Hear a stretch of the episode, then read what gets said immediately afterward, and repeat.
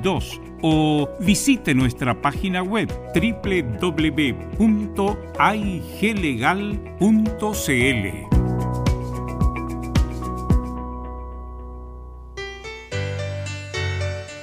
Dolores articulares, dolores musculares, cuídese. ¿Sabía que de no tratar a tiempo ese simple dolor, usted será un adulto mayor con serias dificultades en su vida diaria? Para ello tenemos la solución. Artrilife, el producto natural más efectivo para eliminar todo dolor articular y muscular. Llame ahora al 22 594 05 25 22 594 05 25 Artrilife, la solución. Comercial IAC Compañía Limitada. La mejor calidad mundial en laminados decorativos. Comercial IAC Compañía Limitada es Vertec en Chile. San Ignacio 1010, Santa Rosa 1779, Avenida Mata 446 y Portugal 501. Comercial IAC Compañía Limitada es Vertec en Chile en Radio Portales de lunes a viernes de 15.30 a 17.30 horas Salud Eterna, un espacio de conversación y orientación en el mundo de la medicina natural. Consulte con nosotros al 226-139-705. 226-139-705. Pida además su moringa olífera ancestral original de la India. Salud Eterna, de lunes a viernes de 15.30 a 17.30 horas en Radio Portales, la primera de Chile en tu corazón. Los esperamos.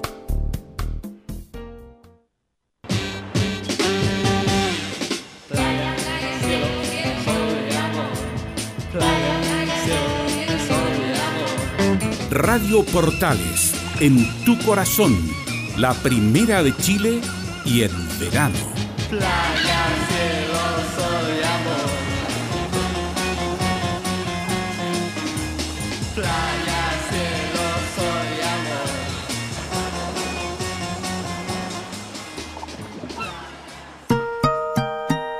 13 horas 32 minutos.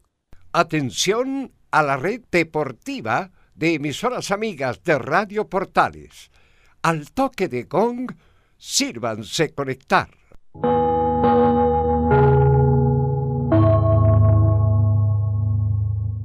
¡90 minutos! Con toda la información deportiva. Vivimos el deporte con la pasión de los que saben. Estadio en Portales ya está en el aire con toda la emoción del deporte. Comentarios: Carlos Alberto Bravo, Venus Bravo, Leonardo Mora, René de la Rosa, Camilo Vicencio y Giovanni Castiglione. Reporteros: Enzo Muñoz, Nicolás Gatica, Rodrigo Vergara, Juan Pedro Hidalgo, Rodrigo Jara y Felipe Holguín. Producción: Nicolás Gatica. Técnicos: Gabriel González Hidalgo y César Navarrete. Edición: Leonardo Mora. Dirección: Carlos Alberto Bravo.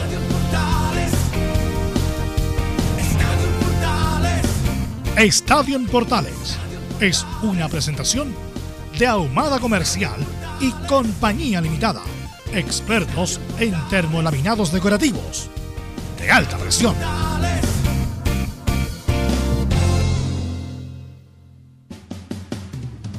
Comienza Estadio Portales. Colo Colo en la agonía. El Salvador se lleva Parragués. La U no mejora. Sigue en duda. Este y mucho más. Hernán Crespo, campeón de la Sudamericana. Este y mucho más en la presente edición de Estadio Portal. Pero los titulares lo va a leer luego el Nicolás Gatica. Vamos a ir de inmediato entonces con los saludos. De inmediato, Nicolás Ignacio Gatica. Me imagino que es tan bueno el ambiente en Colo Colo después del triunfo agónico. Hola, ¿qué tal? ¿Qué tal, Carlos Alberto? Buenas tardes toda la sintonía Estadio en Portales. Claro, en Colo Colo por ahora es alegría y un poco de respiro porque, claro, siguen en el puesto 16, salvándose un poquito. De hecho, ya les, le ganan buenos puntos de diferencia a Coquimbo y Iquique, aunque, claro, el equipo nortino de Coquimbo debe jugar el martes y después el viernes, pero, claro, son dos rivales que son difíciles, como la U y la Unión Española, así que ahí también podrían perder puntos. Y, claro, vamos a ver, va a tener nuevamente una semana para preparar el duelo del próximo domingo ante el difícil cuadro de la calera. Perfecto, este y mucho más el informe de Colo Colo en San Antonio. ¿Hay duda en la U? Buenas tardes, Carlos Alberto. Hay muchas dudas en Universidad de Chile. Se pone en cuestionamiento el mando de Rafael Dudamel y es posible, es muy posible de que termine el campeonato y el técnico venezolano no siga en la U. Esto y mucho más del informe de la Universidad de Chile. Y esta noche, esta tarde, será transmisión de Portales Digital. Gran partido juegan Católica y Palestino. Felipe Antonio Holguín, ¿cómo te va? Buenas tardes. Muy buenas tardes, Carlos Alberto, y a todos los oyentes de Estadio en Portales. Así es, la Católica ya lista todo para enfrentar esta tarde y noche, como bien lo decía usted, al cuadro de Palestino, un rival bastante duro que va a tener que enfrentar allá en el reducto de San Carlos de Apoquindo. También tendremos eh, declaraciones de Valver Huerta, quien se refiere a lo que va a ser este partido. Esto y más en Estadio en Portales. Perfecto, gracias Felipe Holguín, Unión Española, Palestino Audi y mucho más el informe, como siempre, de Laurencio Valderrama. Laurencio, hola, hola. Buenas tardes, don Carlos Alberto, para usted y para todos quienes nos escuchan en Estadio Portales. Eh, por supuesto, hoy, hoy eh, tendremos todo lo que le espera a Palestino en el partido de hoy ante la Católica. Y por fin habló Ronald Fuentes el fin de semana y, esas eh, declaraciones las vamos a tener en Estadio Portales. Hay polémica como todos los fines de semana, aunque no se jugó una fecha, partidos pendientes, hay polémica y todo lo aclara en el estilo inconfundible. Saludamos primero a René de la Rosa, ex árbitro FIFA. René, hola. ¿Cómo está don Carlos? A todo el equipo y a todos los oyentes de Portales. Perfecto, muchas gracias. Sí, y vamos con los titulares que lee Nicolás Gatica. Ok, comenzamos entonces con noticias del fútbol chileno. Bueno, aparte, hay que recordar que en la parte alta Calera desaprovechó una buena opción de acercarse más a Universidad Católica. Esto tras el empate 1 a 1 ante Cobresal, donde los nortinos reclamaron una mano de Jason Vargas en la génesis del gol calerano. La UC podría sacarle 6 puntos de ventaja si derrota esta noche al invicto palestino del Coto Sierra. En la parte baja, La Serena, que había tenido un repunte, había ido nuevamente en baja, pero ahora vuelve al triunfo luego de 5 partidos tras vencer 2 a 0 a Curicó. Tendremos, por cierto, la reacción que dejó en Martín Palermo, el irregular momento del equipo donde solo pudieron sumar un punto ante Serena y Coquimbo. Colo Colo ya sabemos, con su agónica victoria ante Coquimbo Unido se mantiene en el puesto 16. Y que perdió su final la opción de derrotar a U sigue penúltimo en la tabla anual, pero último en la acumulada. En la primera B, Melipilla, que ayer estuvo de aniversario, y Rangers avanzaron a la final de la liguilla por el ascenso a primera división. El rival que espera es San Felipe, que fue segundo la general detrás del campeón ñublense. En lo internacional, Defensa y Justicia de Hernán Crespo fue campeón de la Copa Sudamericana tras vencer a Lanús en Córdoba. Tras el partido, el técnico se refirió a si se ve en otro club, o la selección, ¿por qué no? O seguirá en el Halcón, como le llaman el equipo argentino. Hoy se dio a conocer el equipo ideal del certamen continental y Joe Ábrigo de Coquimbo fue el único chileno en ese elenco. En Chileno el Mundo, Guillermo Maripán ya ha marcado tres goles en las últimas fechas y ha ayudado a los buenos resultados que ha tenido el cuadro del Mónaco. En España, Betis de Pellegrini empató sobre la hora 2 a 2 ante Real Sociedad, sin Bravo que recordemos estará cerca de un mes fuera de las canchas. Esto y más en Estadio en Portales. En Estadio en Portales revisamos las polémicas de la semana. Junto al ex juez FIFA, René de la Rosa. Y saludamos a Camilo también. ¿Cómo estás, Camilo? Muy buenas tardes, Velo, para ti. Hola, y, hola. Y para todos los auditores de Estadio en Portales. Bueno, eh, Camilo, René, eh, varias polémicas, bueno, y que también eh, protagonizaron los dos grandes. ¿Me recuerda, Camilo, el árbitro del Colo Colo Coquimbo? Me parece que fue es Héctor Jona. Héctor Jona, sí, señor. Ok, entonces le quiero preguntar a, a René de esa jugada polémica del último minuto del partido donde está pendiente un hilo, Colo Colo está muy nervioso y Pereira, Pereira que lo habilitaba un metro, ni, siquiera er, era para ir a Bar René, se formuló una, una confusión y el Bar lo tuvo que salir de la confusión, entonces la pregunta es, ¿cómo, cómo con un metro se equivocan tanto René? ¿Cómo estás, Belu? No, no te había saludado a ti, que eres la persona más importante que me apoya aquí en esta jugada. Te comento, eh, con referente a Jonas, eh, bueno, es un hombre que el cual me ha sorprendido mucho en el sentido de que los árbitros que han mandado en estos últimos partidos, eh, ya sea Carvajal, que lo vamos a participar, y Jonas en este partido. Eh, bueno, sí, en realidad hay un, un error, pero no es, no es, eh, escúchame, no es error eh, eh, lo que están cometiendo los árbitros. Eh, no es que sea lento, no es que no esté eh, viendo la jugada. Yo lo comenté porque tuve la suerte de estar con Patricio Basalto fin de semana también, mi amigo personal. Y hablamos también referente a eso. Todo asistente ahora, para que la gente sepa, tiene que esperar la consecuencia. que es lo que dice? Esperar, esperar, esperar. Aunque estén fuera de juego, no lo va a sancionar y esto si termina en gol, levanta. Si ustedes ven, ven la jugada, eh, se llama, eh, ellos le dicen esperar, esperar, espera, espera que salga así. ¿Qué es lo que pasa? Si saca, sale meta, en este caso si sale gol, ahí recién levanta el asistente y ahí por eso Héctor Jonas se dejó llevar eh, por el fuera de juego que estaba sancionando el asistente. Pero lamentablemente el VAR, el que, no, no lamentablemente, sino que si lo hablamos con Pero el- René, René, disculpa que te interrumpa, pero estaba un metro habi- habilitado. pues. Entonces, ¿cómo va a levantar la bandera si estaba un metro habilitado? Pues René, esa es mi pregunta. Sí, pues la desconcentración se puede, eh, la- eh, no hay nada más que la desconcentración del asistente en este caso, y bueno, y para eso está ayudando el VAR, por eso lo que hemos mencionado en tantas veces, en tantos programas, que ya no sabemos si un asistente es bueno, un asistente es malo, un árbitro es bueno o un árbitro es malo. Ahora eh, el VAR es el que dirige el partido, lamentablemente, sentadito y con calma y saca de las dudas y saca de todos los errores que está cometiendo el árbitro en la Es que por eso te pregunto, está bien, el VAR ayuda para enmendar errores cuando hay polémica fin y todo lo demás, pero aquí un metro, una desconcentración.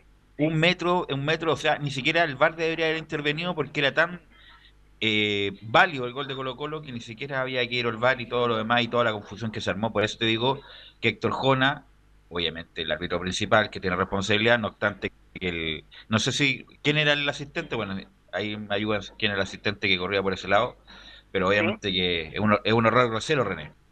Sí, eh, recordemos que ellos andan con, eh, aparte del VAR, utilizan entre el equipo que está con el cuarto eh, intercomunicadores. De haber dicho, claro, el asistente fuera de juego, fuera de juego, y por eso Héctor Jona, si ustedes ven en la imagen, automáticamente se va con el fuera de juego. Después lo saca del error el VAR y da el gol. Por eso se fue. Bueno. eh, técnicamente, técnicamente, técnicamente, como procedimiento, yo te puedo decir que se ve horrible, horrible, al menos darle, darle un chance. Yo, yo en ese sentido, yo estoy viendo el tiempo de juego, estoy viendo el resultado, lo que puede importar ese gol, y yo lo hubiese dado un poquito más de, como se puede decir, de color. Hubiese eh, ido al bar, hubiese, yo me hubiese decepcionado, pero fue tan importante, fue tan eh, así fulminante lo que hizo Héctor Jonas que se vio, para técnicamente se vio horrible. Bueno, por, bueno, por lo menos el VAR eh, enmendó el error humano, que fue de Jona y de su asistente, pero aquí la pregunta es cómo los humanos, Jona y su asistente, se equivocan tan gravemente porque estaba habilitado más de un metro. Entonces, esa es la pregunta de, lo, Sí, de yo no tengo ningún, no tengo ninguna arma para defender al asistente ni a Héctor Jona. Héctor Jona el quien menos tiene responsabilidad, solamente es mi equipo. En mi equipo sí yo soy responsable, pero el que tiene menos responsabilidad aquí es Héctor Jona. El que está mejor ubicado es el asistente. Y eh, netamente no hay como defender, pero yo netamente también valgo la redundancia, es la desconcentración o, o no querer, eh, no sé, no, no, yo no quiero decir que eh, evitar un gol o que los árbitros están buscando ayudar a Colo Colo, no, no, no, no, no. o perjudicarlo, no, no, no. Es una desconcentración la cual le va a pasar la cuenta a ese asistente. No. ¿Cuál es la razón técnica por qué se cambió la- el asunto del fuera de juego? Cuando se producía el fuera de juego, inmediatamente levantaban las banderas. Estoy refrescando un tema que ya conversamos, pero es bueno que la gente, bueno, siempre se está renovando la sintonía. ¿Por Es qué ahora, sí, termino Camilo. ¿Por, por qué, por qué ahora la, la bandera se levanta cuando termina la jugada, que puede haber pasado cualquier cosa, gol, lo, lo que sea, y se levanta al final de la jugada?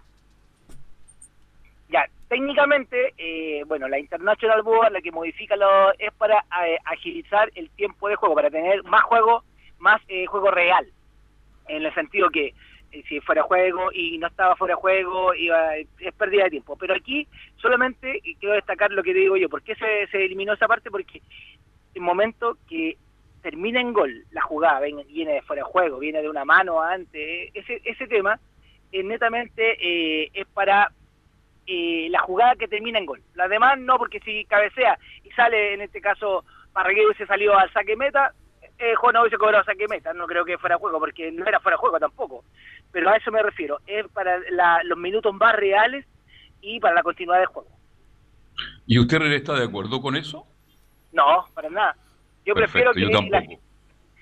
yo, ah, es que somos, lamentablemente somos antiguos, don Carlos. Eh, eh, No, es que a mí me gusta el fútbol como era antes, porque de inmediato, antes, si es sí. un buen profesional, marca de No, inmediato pues, y después que- se corrige. Además corta la jugada, por el sentido, Sí. hacen, hacen un gol, todos celebramos, no, offside, porque la jugada de 30 segundos antes estaba offside. Y te Claro, corta toda la a inspiración. eso, a eso me refiero, que pierda la esencia y lo hemos hablado y no sé si lo vamos a mejorar, será eliminar, no, no sé, yo creo que, que ya no, hay que acostumbrarse, y pero como que mató un poquito el fútbol, se puede decir. Camilo, te Sí. quería decir algo. Sí, respecto a los asistentes, Velus, eh, Cristian Chiman, el primero, Carlos Poblete, y el cuarto árbitro fue Omar Oporto, en este caso, del árbitro. Chiman, ya tiene, tiene recorrido. Chiman tiene recorrido, René, ¿o ¿no? Mundi- mundialista incluso, ¿no? No, no, no, no, no, no, Poblete. No. Chiman. Chiman. No, no, Chiman, pero Chiman estaba como asistente número uno y el asistente número dos fue el que sancionó El de-. Poblete, entonces. Poblete, anda mal que no quite Poblete. provincia. Poblete, eh, eh, por eh, una norma que se estaba aplicando en el comité de árbitros. Pero en provincia está también al- internet, a René, ¿ah? ¿Cómo? También tienen internet en provincia. Sí, pues sí, también, sí, también. Sí. Bueno, la otra jugada, vamos a pasar de partido. Ayer eh, la U jugó el 19-15 con eh, Deportes Iquique. La U ganando 1-0, René. Un pase de Enríquez a Simón Contreras. Cobra penal el árbitro de partido que era Carvajal. Carvajal. Claro, Carvajal. Yo cuando vi la imagen, ah, no fue penal porque le saca la pelota, pero igual lo enreda en el muslo a la, a la pierna de Contreras. No obstante eso, van al bar y no cobran penal. ¿Qué te parece a ti? Eh, ya, ahora aprovechar. Eh, Patricio Basolto estaba como jefe de vara en, en ver, Ayer en la noche hablamos de la jugada Ya.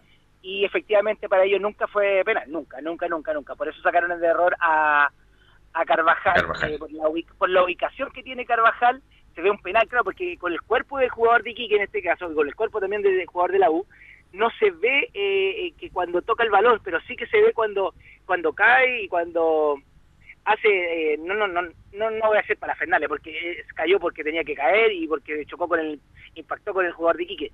Pero lo que voy yo que después claramente en la otra imagen que se ve de frente como eh, mirando del asistente número 2 se ve claramente que el jugador de Iquique saca el balón y después se enreda efectivamente con el muslo pero no era para penal. Y por eso Carvajal tomó también la decisión. Recordemos que el último que toma la decisión es el árbitro en cancha y, y- y hizo valer lo que vieron en el bar. Y, y- y cuesta mucho esa decisión. Por eso digo, cuando yo vi la jugada, me pareció que le sacó limpia el defensor de Iquique, pero después viéndola en la noche, bueno, se enreda el muslo con el muslo de Contreras. Bueno, no lo calificaron así, que no era, porque no todo toque es penal, y bueno, lo, lo enmendó entre comillas el bar. Que la otra imagen Velo deja claro que toca el balón. Yo también, yo dije penal, penal, penal, penal, penal, pero después cuando muestran la otra imagen, el jugador llega primero al balón. Bueno, la otra jugada, que esto no, no, no hay. O sea, en otro momento, si, sin bar, esto pasa piola, pero hay un centro por la izquierda eh, y Carrasco toma al 10 de, eh, de Iquique. Mainero. Mainero. Mainero. Una jugada de barrio, de barrio, de campeonato de liga, campeonato de apoderado, Carrasco. No hay ninguna discusión. porteros, Claro, soltero casado, qué sé yo, una tontera, una estupidez de Carrasco que no cabe duda eh, fue penal, René, ¿no? Sí, un penal eh, penal clarísimo, el cual ahí no sé qué pasó en realidad, el VAR, eh, hay muchas jugadas las cuales recordemos, recordemos a la gente que el VAR están viendo el árbitro, un árbitro central que es árbitro, y dos asistentes que están viendo los asistentes el número uno número dos, pero hay un técnico, el técnico, el que yo como árbitro o yo como jefe de VAR le digo, devuélveme esa jugada, ¿qué pasó? Aparece que hay algo raro, él eh, es técnico solamente, no es técnico en fútbol, él es técnico en lo que se maneja, que es video, retroceder, avanzar, detener, congelar, y esto se les pasó a todos, se les pasó a todos.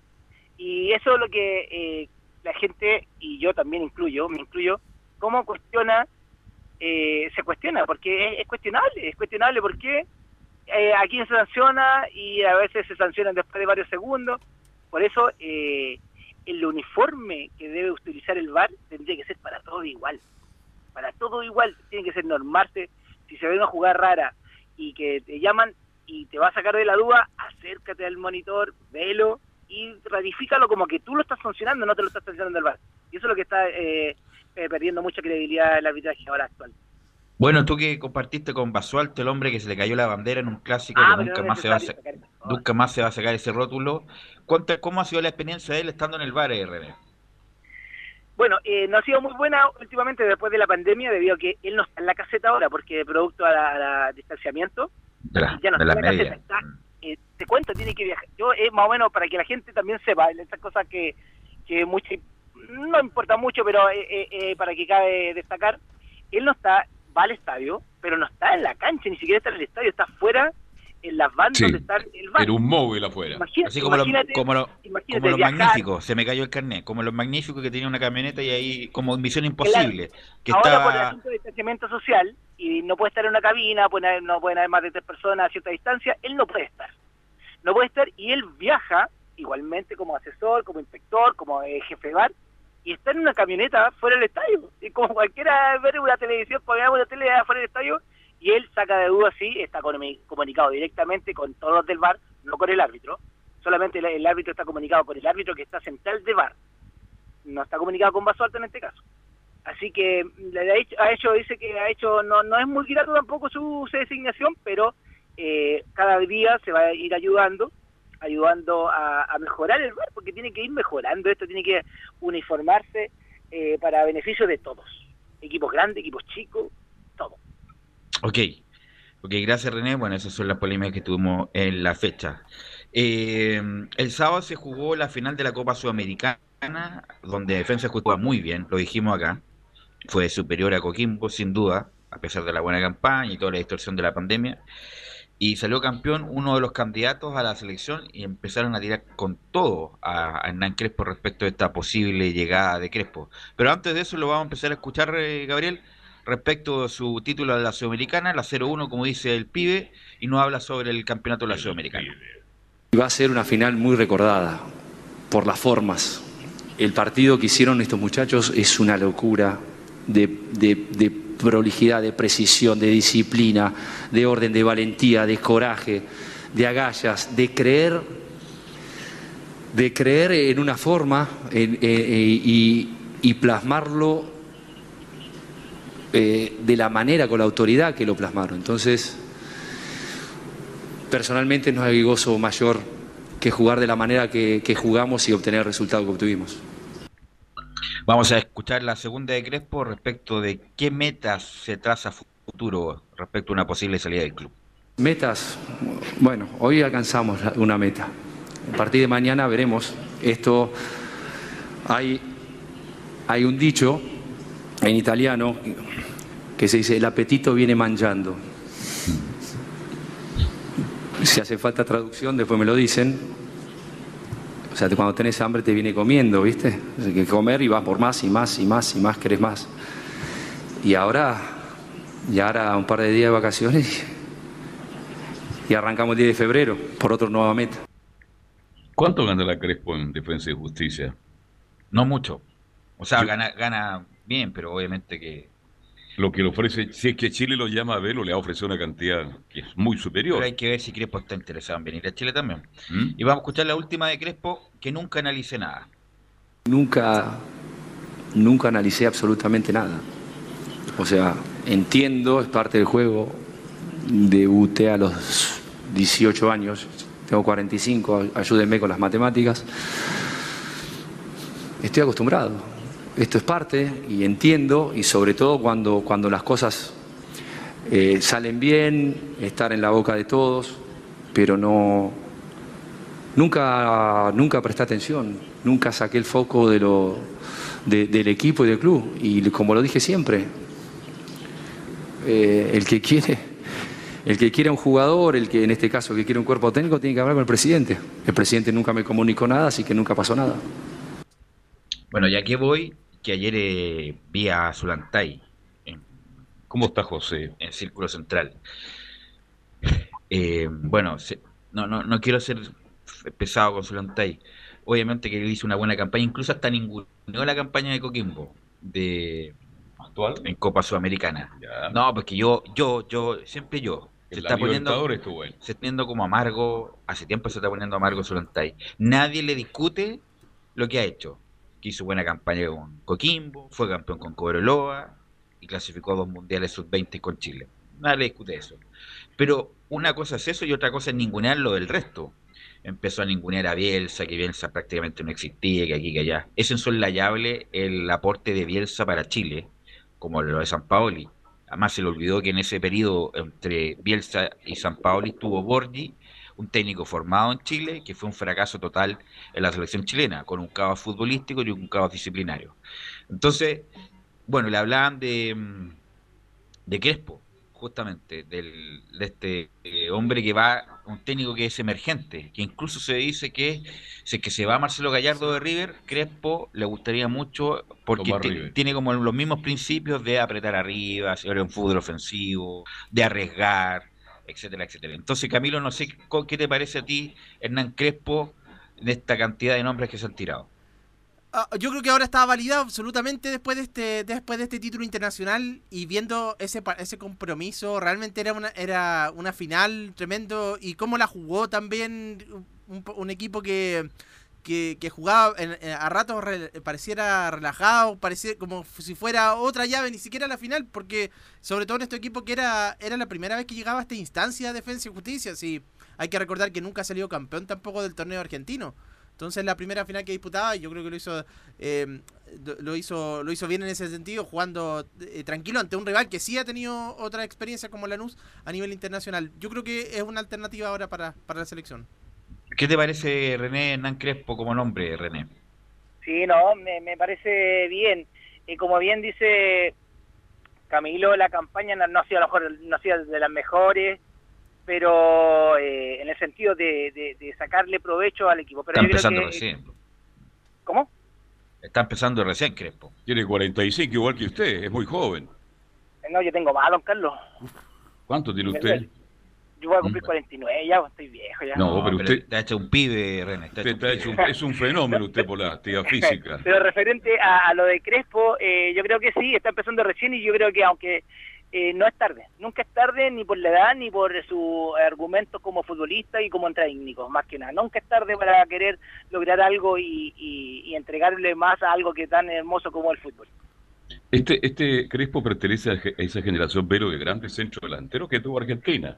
Para los millennials, Hernán Crespo fue un extraordinario jugador de fútbol. Fue un gran centrodelantero, campeón de la Copa Libertadores de América. El 96 justamente Sí. derrotó a la U. Correcto. Después se fue al Parma, fue goleador en el Parma, goleador en la Lazio, goleador en el Milan, goleador en el Inter.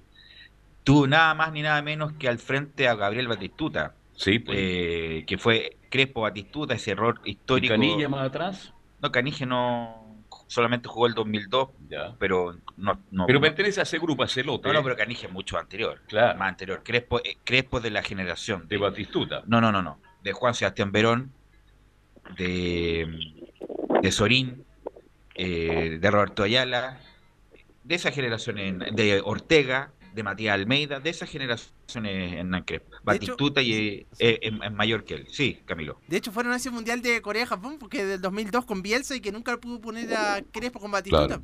Así es. El, y bueno, y él el- es el titular del 2006 con Peckerman, donde quedan, quedan eliminados con Alemania por penales. Pero a lo que voy, que Crespo después, bueno, tiene una aventura en Italia, después viene a Banfield y lo toma Bragarnik, hay que recordar ese personaje muy importante, y lo pone en Defensa y Justicia, que a Defensa y Justicia le ha ido bien con Holland, Sí. con Becachese, Sí. con Soso y ahora con, con Crespo. Y se coronó campeón de la Copa Sudamericana. Y a lo que voy, eh, René, es que, por ejemplo, nombres como Pelicer, que me merecen todo el respeto del mundo, un buen, muy buen técnico, pero hace cinco años que no dirige. Y como he dicho yo, eh, como los árbitros, como los jugadores, también los técnicos tienen que validarse continuamente. Y hace tiempo que Belicer no está en, en un equipo, por lo tanto, no sé si será un nombre idóneo para este momento en la selección, René. Para mí no, para mí no, eh, y tomo tus palabras de después de todo, toda persona que se aleja algo de, lo que ha estudiado, a lo mejor puede ser eh, muy eh, apto para el puesto, pero eh, como bien dices tú, tiene que ir actualizando, tiene que ir, siempre son cinco años, son cinco años los cuales, eh, obvio que está viendo fútbol a diario, pero no es lo mismo dirigir, compartir la parte psicológica, la parte técnica, la parte de táctica, yo creo que se tiene que ir mejorando y adecuando con, con todos los medios que se están utilizando ahora. Así que yo creo que para mí, para mí, eh, falta eso, la, eh, estar actualizado con referente a una selección. Así bueno, insisto, Pelicer tiene todo, ha hecho una buena carrera, fue campeón con Huachipato, campeón con la Católica, campeón en Venezuela, todo lo demás, pero hace cinco años que no dirige. Se han escuchado nombres como Rafa Benítez, que ahora se, fue de China, eh, Peckerman, que ya está desahuciado, pues, desahuciado futbolísticamente me refiero. Así que Cajijeao, el español que habla raro, va a tener, eh, no, el británico que habla raro, va a tener que decir luego respecto de la selección, porque estamos a menos de 60 días del partido con Paraguay y el partido con Ecuador. A mí me gustaría mucho Pelicé, pero ustedes tienen un planteamiento muy interesante, pero me imagino que estará estudiando permanentemente. Claro, una cosa. cinco años que no dirige. Claro, el problema es hay que estar en la cancha, como dicen ustedes, hay que estar ahí en el vestuario. Y hay que aguantar también, hay que aguantar a Vidal, hay que aguantar a Medel, a todo ese lote. Alexi, a Gary. A Gary, a, todo ese lote más conflictivo que ha manejado los hilos de la selección chilena independiente del técnico. Así que, bueno. Ustedes no apuestan por Crespo, entonces. ¿Es una opción? No, no sé, es una opción como... Por eso digo que le caen todos, sobre todo el medio chileno. Algunos dicen Sierra. Yo creo que Sierra que más cerca está porque ha ganado cositas. Fue campeón con la Unión, campeón con Colo Colo, a pesar de que ese Colo Colo no jugaba muy bien. Fue campeón en Arabia, aunque yo no, no lo tomo mucho en cuenta. tampoco. Pero, pero tiene, tiene cositas. Ronald Fuentes puede ser. Pero todavía no. Pero no ha ganado nada Ronald Fuentes. ¿Cómo, no, cómo va a llegar un técnico de la selección sin ganar nada? Eh, independiente que me gusta mucho Ronald Fuentes. Bueno, así que pero el, tiempo lo... lo pero es importante hablar de este tema, Abelo, porque a mí no me sorprendería en absoluto de que fuera un técnico chileno en esta pasada, por el momento que vive el fútbol chileno. ¿Pero qué técnico chileno? ¿Cuál? Yo me quedo con el Coto, me quedo con Ronald, con uno de los dos. Y, y tercera opción se la voy a Pelicer. Aunque tú no lo crees. Pero es que no hay más tampoco. No, pero para eso, no, para eso yo busco, busco otra, otra opción. Insisto, con todo el resto. Ahora, si Crespo no es tan caro, bueno, bienvenido. Además que, insisto, bueno, un técnico con los hombres que tiene Chile debería ser algo mejor de lo que se ha hecho con Rueda, que ahora también lo están recordando y, que, y todo lo demás. Bueno, René, te quiero agradecer estos minutos. Gracias a ti, Belu, gracias a todos, eh, despedirme de todo el equipo, don Carlos, eh, pero es muy cierto lo que, para, para terminar, es muy cierto lo del técnico, eh, tiene que ser un técnico idóneo a la selección, y como siempre lo he dicho, y siempre lo voy a decir, tiene que ser más importante en la cancha que fuera de ella. Así que buenas tardes, Velus. Nos escuchamos el miércoles, que esté bien. Y saludos a Basualdo, su amigo. Gracias. Vale, vale. chao, chao. Vamos a ir a la pausa, Gabriel, y volvemos con todo el drama de la U. Radio Portales le indica la hora. 14 horas, 3 minutos. Comercial IAC Compañía Limitada. La mejor calidad mundial en laminados decorativos. Comercial IAC Compañía Limitada es Vertec en Chile. San Ignacio 1010, Santa Rosa 1779, Avenida Mata 446 y Portugal 501. Comercial IAC Compañía Limitada es Vertec en Chile. AIG Legal es un estudio de abogados cuya misión es entregar una asesoría directa, veraz y personalizada para todos los ciudadanos. Contamos con especialistas en derecho de familia, herencias y derecho laboral, entre otras áreas. Visita nuestra página web www.aiglegal.cl o comunícate con nosotros y agenda una reunión sin costo al número más 569 73 04 67 92 AIG Legal. ¿Quieres tener lo mejor y sin pagar de más?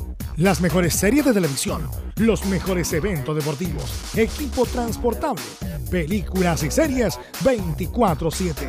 Transforma tu TV a Smart TV Llama al 973-718989. Twitter, arroba panchón. Termolaminados de León, tecnología alemana de última generación. Casa Matriz, Avenida La Serena, 776 Recoleta. Foro 22 622 56 76. Termolaminados de León. Visita www.radiosport.cl, el sitio web de la Deportiva de Chile.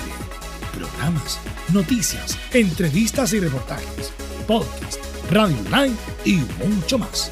Todo lo que pasa en todos los deportes lo encuentras en www.radiosport.cl. La Deportiva de Chile en Internet.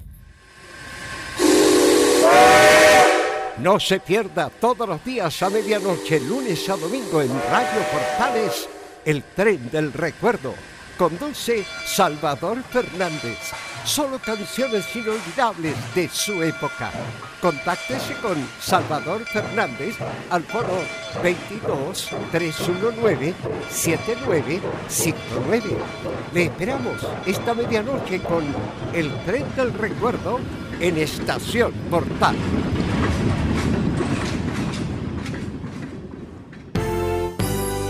Radio Portales. 1180 en amplitud modulada. Portales. En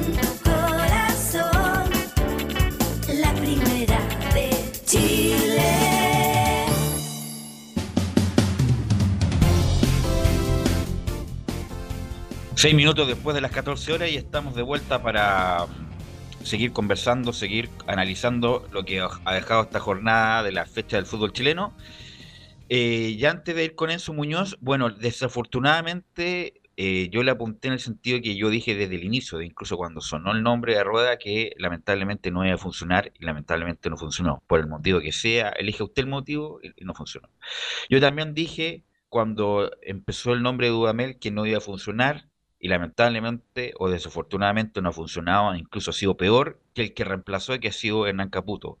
Entonces la pregunta es, ¿será bueno cambiarlo ahora, en este momento? A la U le quedan, a ver si me confirma Enzo, cuatro partidos, le quedan cuatro partidos a la U. Eh, cambiar a este momento con Dudamel, hundirse con Dudamel o tratar de salvar esto con lo que hay, por ejemplo, Marcelo Jara y Esteban Valencia, que por lo menos con los partidos que estuvieron le dieron otra sello, por lo menos son de la casa, dice la gente de la U. Valencia, Jara, se la van a jugar y saben el sentimiento, lo que significa justamente perder este tipo de partido o, estar en la condición que está. Pero lo de Dudamel es malo por donde se le mire, es malo en los resultados, es malo en el juego, es malo en los cambios, es malo en... Dice que el, camarín está totalmente incendiado por las por el, el exceso de protagonismo que tiene o por las medidas, entre comillas, de orden que quiere tomar, y lo mismo que tomó en- en Mineiro. Eh, por lo tanto, no hay ninguna cosa buena de Dudamel. No hay ninguna cosa buena de Ah, bueno, por lo menos, por lo menos se baña, dice alguno otro. Es como lo mínimo, ¿no? Bañarse en, en- este momento. Pero Dudamel es malo donde se le mire. Entonces la pregunta es, ¿será bueno sacarlo ahora? Porque obviamente si la U desciende, Dudamel va a tener que tomar sus cosas e irse para la casa, independiente como, como sea este descenso. Pero ¿será bueno sacarlo ahora, Dudamel, que está con la agua al cuello, o mejor jugársela con eh, Marcelo Jara y Valencia? Porque si llegaran a bajar ellos dos, no se le va a reprochar tanto porque van a, salvar prácticamente un barco hundido. Eh, una pregunta difícil de contestar, muy dura, difícil de contestar. ¿Sabe por qué? Porque estoy de acuerdo contigo, la U juega a nada, juega muy poco, no tiene nada, es un equipo que de verdad nos sorprende todos los fines de semana y cada fin de semana juega peor. Ahora, quedan cuatro partidos, pero sí estoy de acuerdo con una cosa, ve lo que De que si la U, la U- la U si no gana o no tiene puntos, la U puede irse la B tranquilamente. Entonces, pero que ¿qué es mejor? ¿O irse con Dudamel al descenso o por tratar de salvar la situación Te con, la con gente de la casa? Si Dudamel salva a la U, tiene que irse igual. También, tiene que irse igual. también. Eso, es lo- eso es lo primero. Terminó el campeonato, la U mantuvo la categoría, incluso mejoró en el último partido, se tiene que ir igual. La gran duda que tengo en este minuto es, ¿será bueno cambiar? Pero tú dices de una cosa, y no hay que estar en el camarín. Hay un camarín quebrado. Pero en este Dudamel, Dudamel se ve a Venezuela o cualquier parte y puede dejar el la U en la B. ¿Qué le va a importar él en el futuro? Entonces, mejor, no- insisto, mejor sacarlo ahora que eh, a lo mejor... ¿Habría que darle el último partido del viernes? No, no sé, yo, yo si fuera, porque ya, bueno, ahí nos va a dar la estadística Enzo. ¿ah? Si tú fueras Golver o Vargas, yo, fuera. Menos mal que no soy Vargas ni Y Va- Vargas ha fracasado dos veces como gerente deportivo. Estuvo como gerente deportivo en la quiebra con el síndico de Dovers, que no sabía nada de fútbol, que le fue muy mal en esa época, trajo a capitano Sergio Sí. Vargas. Y ahora está fracasando como, nuevamente, como director, gerente deportivo, lo que se le llame, en esta parte. Entonces Vargas no debería pisar nunca más, a menos que sean los galvanos para recordar el título del 94, el 95 y todo lo demás. Como gerente, como director, como, como comentarista, ganaba todo a Sergio Vargas. Ganaba todas las discusiones, había que hacerlo bien. Y Sergio Vargas estado dos veces como gerente deportivo, dos veces, y las dos veces sin éxito en Muñoz.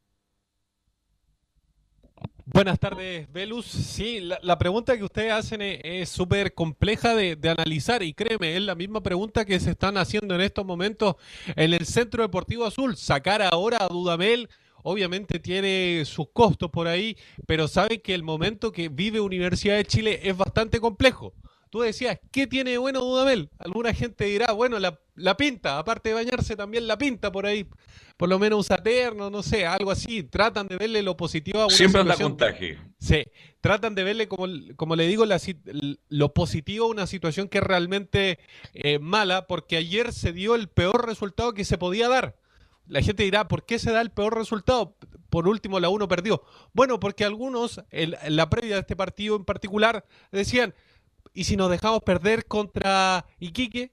¿Qué pasa si la U se deja perder contra Iquique? Se le preguntaron incluso a los jugadores, decían, no, si hubiera sido la última fecha, por ahí lo pensábamos. Pero ¿por qué se daba esta, este tipo de cuestionamiento? Era básicamente todo el año, todo el año pidiendo que eh, Enrique hiciera un gol en el momento menos indicado, hace el gol. Hace el gol. Y jugó bien más allá del gol. No, ¿ah? pero no hace el gol Sí. justamente por el resultado, que incluso Exacto. era mejor que Iquique ganara para los el beneficio futuro de la U que estamos hablando. Mi- mi- mira, Imagínate lo que estamos hablando. Sí, porque claro, Iquique hubiera sumado en la tabla anual, que es la tabla que, que en estos momentos, bueno, Iquique está complicado en ambas tablas, pero la preferencia para descender, para la hora de descender, la tiene la tabla anual, no la tiene la tabla acumulada. En ese sentido, a la U le conviene que Iquique no quede último, porque así eh, desciende el último de la tabla anual, desciende el último de la tabla acumulada. En ese caso sería Iquique y el repechaje lo podría jugar incluso en la Universidad de Concepción por la tabla acumulada. Y es ahí el detalle de por qué la U quería precisamente que Iquique eh, no estuviera último, al menos en la tabla anual. Pero pasemos a escuchar declaraciones de Rafael Dudamel, que habló en conferencia post partido. Es la única instancia donde tenemos la oportunidad de preguntarle al técnico venezolano sobre la situación del club en puntual. La primera que vamos a escuchar tiene que ver con el análisis específicamente del partido que hace, pero sobre todo con los cambios, con los cambios que hace constantemente en los partidos que por ahí al plantel le generan dudas y, y cuestionamiento a lo que hace Rafael Dudamel. Escuchemos lo que dice el técnico venezolano. Nuestro planteamiento, nuestro trabajo, nuestra idea, nuestra ilusión y nuestra necesidad era el triunfo. Y bueno, hemos marcado dos goles y, y aún así se nos ha escapado el triunfo. Cuando teníamos el 1 a 0, tuvimos un par de opciones claras para ampliar la ventaja y no, no lo hicimos. Y luego, bueno, nos tocó remar de atrás porque el rival supo aprovechar opciones claras que creó. Entonces, los cambios son siempre buscando lo mejor para el equipo. Los cambios son siempre pensando en cómo hacerle daño al rival. Así que yo, yo, yo creo que en líneas generales el empate no era lo, lo ideal, pero lo que, lo que habíamos planteado del inicio lo, lo llevamos a cabo en gran parte del partido. Ahí están las palabras de Rafael Dudamel analizando lo que fue este empate contra Iquique.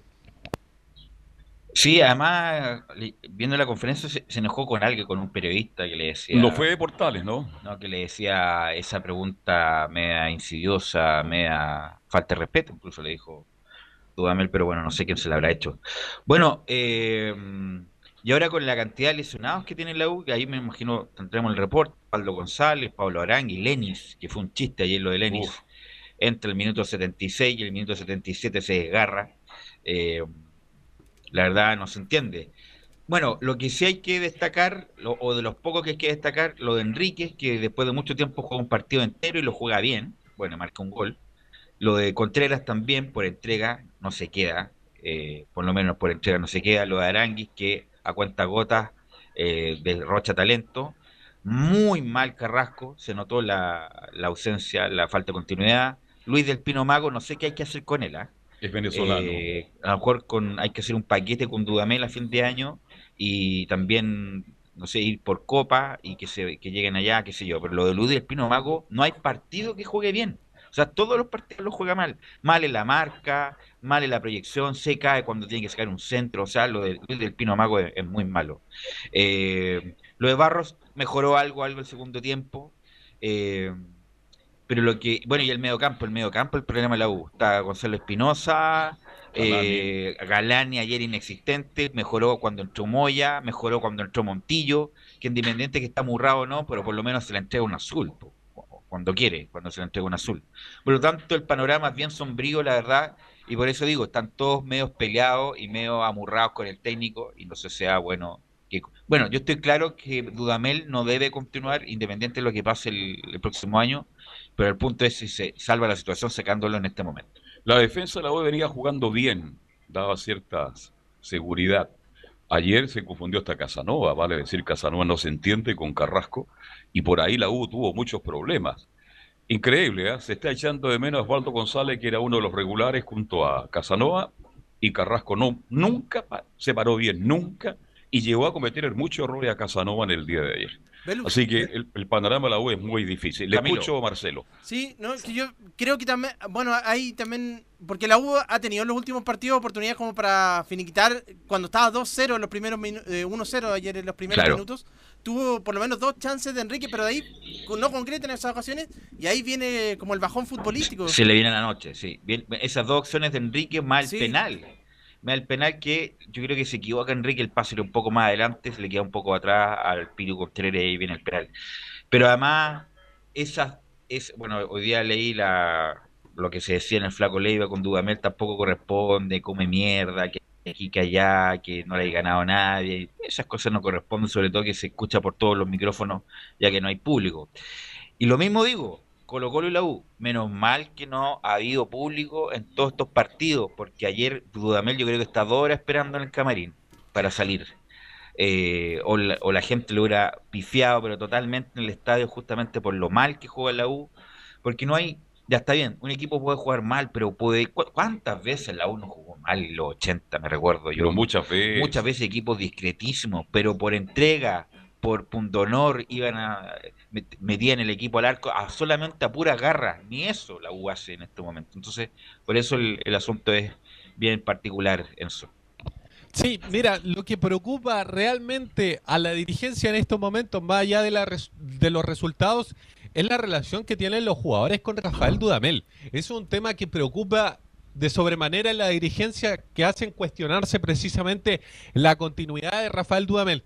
Usted decía, son cerca de cuatro partidos los que le queda a Universidad de Chile. El próximo rival es Coquimbo Unido, un rival que también está bajo en la tabla de posiciones, que obviamente quiere buscar y poder resarcirse de lo que ha sido esta campaña. Coquimbo Unido. Sí. Eh, escuchemos la siguiente de Rafael Dudamel, que habla sobre revertir esta mala situación a pesar de que estadísticamente las estadísticas no lo acompañan. Escuchemos lo que dice Rafael Dudamel. Claro que me siento capaz de, revertirlo y para eso trabajamos diariamente. Respeto tu, tu, pregunta, que usa términos despectivos, pero bueno, hoy no podemos tapar el sol con un dedo. El, rendimiento no nos eh, respalda como para poder discutir tu, tu pregunta, pero bueno, nosotros somos los principales responsables. Soy el, el- el líder de este grupo, de este equipo que, que trabaja, que lucha, que, que quiere superarse cada día y, y hasta el final lo vamos a, lo vamos a seguir haciendo. No me cabe duda, entrevista, me cabe duda, entrevista en el Mercurio o alguna radio o, o televisión, Montillo en marzo. Iba a contar toda la verdad por qué se retiró, por qué se peleó con los dirigentes y es del, del chiste de Dudamel. Que hay que insistir que el Atlético Mineiro fue sacado por incompetente el técnico venezolano Dudamel Enzo. Sí, la situación de, de Rafael Dudamel y esa pregunta en particular, claro, gene- generó mucho roce porque no le gustó que, que le dijeran que, que el rendimiento era pobre. Ese fue la- el, el tema de, particular de que hace al técnico decir que, que la pregunta era un poco, tenía un poco de, de dejo de maldad, por así decirlo, pero en ningún caso, lo digo muy personalmente, en ningún caso fue de, de mala persona en contra del técnico, sino que ¿Y su... que usted se la preguntó? Sí. Ve, por eso sabía que era Radio Portal, Estadio Ah, Portal. por- usted fue el, el, pe- el pesote. Usted fue el pesado, el mal educado.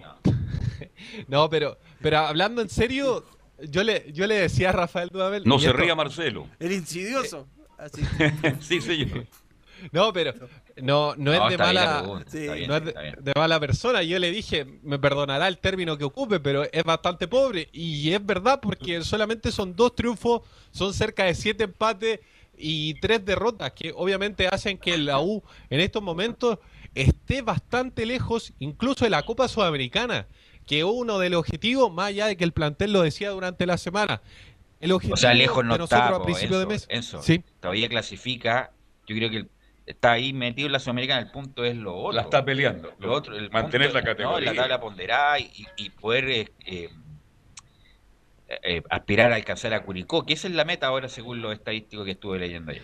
Ahora, Enzo, usted que cubre la U todos los días, habla Vargas muy poco, no habla Goldberg y el presidente Hauber, ¿qué dirá? ¿Por qué no habla? Uno revisa las redes sociales y los hinchas de la U quieren saber qué, qué, qué piensa el presidente de lo que está ocurriendo.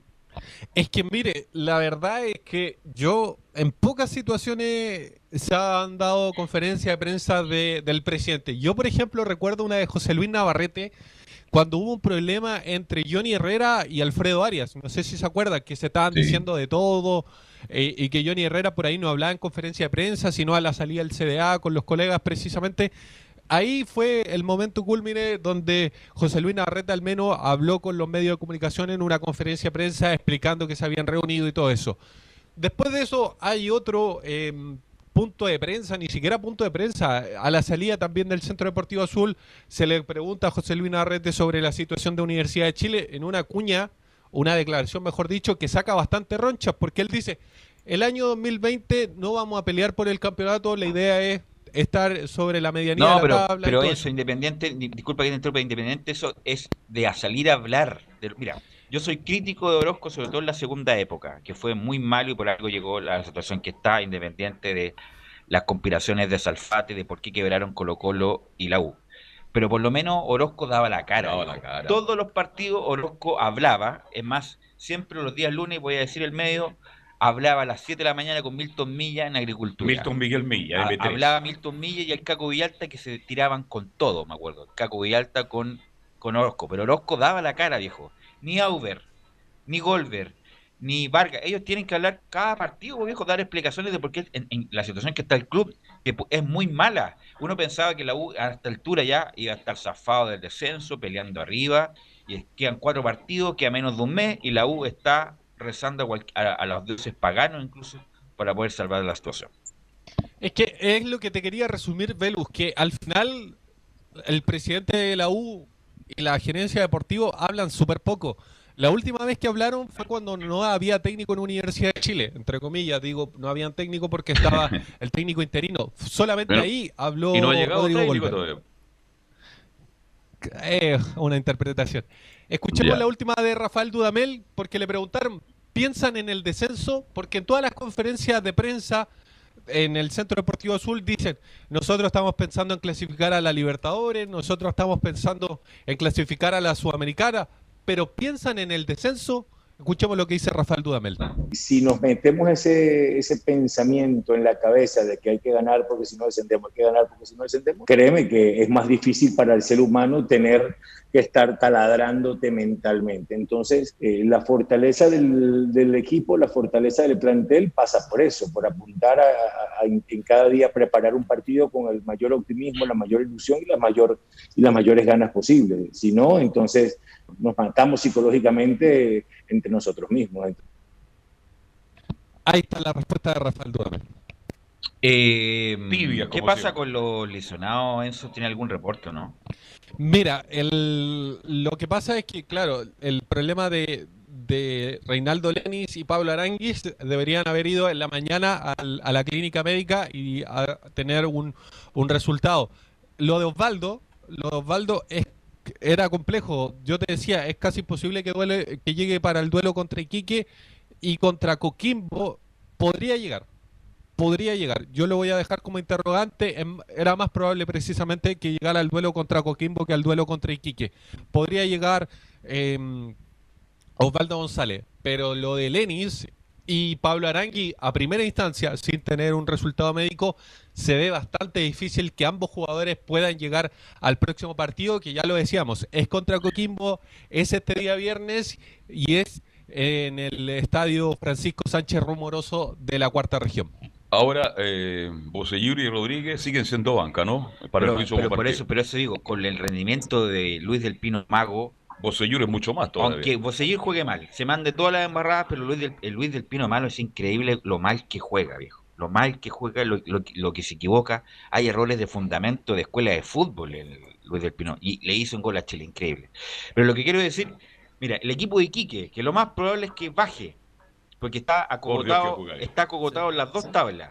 O sea, no es que juegue bien, porque si no, no estaría en la posición No, que no, está. Velo, yo he visto 7, 8 partidos. Pero, pero no es que juegue, bien, no es, que, no, pues no es El un problema es que en un la vida, no, como el no, fútbol, no, hay que es tener un suerte. equipo que pierde todos los partidos no puede jugar bien, pero a lo que voy, por lo menos tiene una idea, a eso voy, porque el un equipo que, que pierde todos los partidos, que está en la, en la tabla, en la posición que está, no puede jugar bien, pero por lo menos tiene una idea, la puede realizar bien, la puede realizar mal, pero tiene una idea. Leiva tiene una idea con Iquique, como pasa con la U, que no sabe si juega en contragolpe, si juega a esperar, si juega a tres cuartos, si juega por las bandas, si juega por adentro.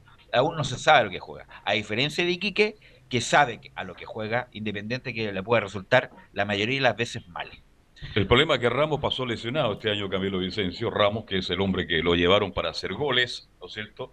Y no ha participado. Llevaron un volante de contención como Caroca, que es mucho más de lo que están jugando hoy día y tampoco lo tiene. Vale, decir, no quiero justificar la mala campaña de Iquique. No lleva que un viene- año, Viene, lleva viene una- con Vera. ¿eh? Lleva un año mal Iquique. Viene con Jaime con Vera. Vera y con el Flaco Leiva. Futbolísticamente lo, lo mejoró bastante el Flaco Leiva. Y de Bueno, hecho, gracias sí. Antes la campaña fue con Vitamina Sánchez del 2019 también, que ahí comienza esa, esa mala Cuando tenía, cuando tenía el pelo largo. Exactamente, sí.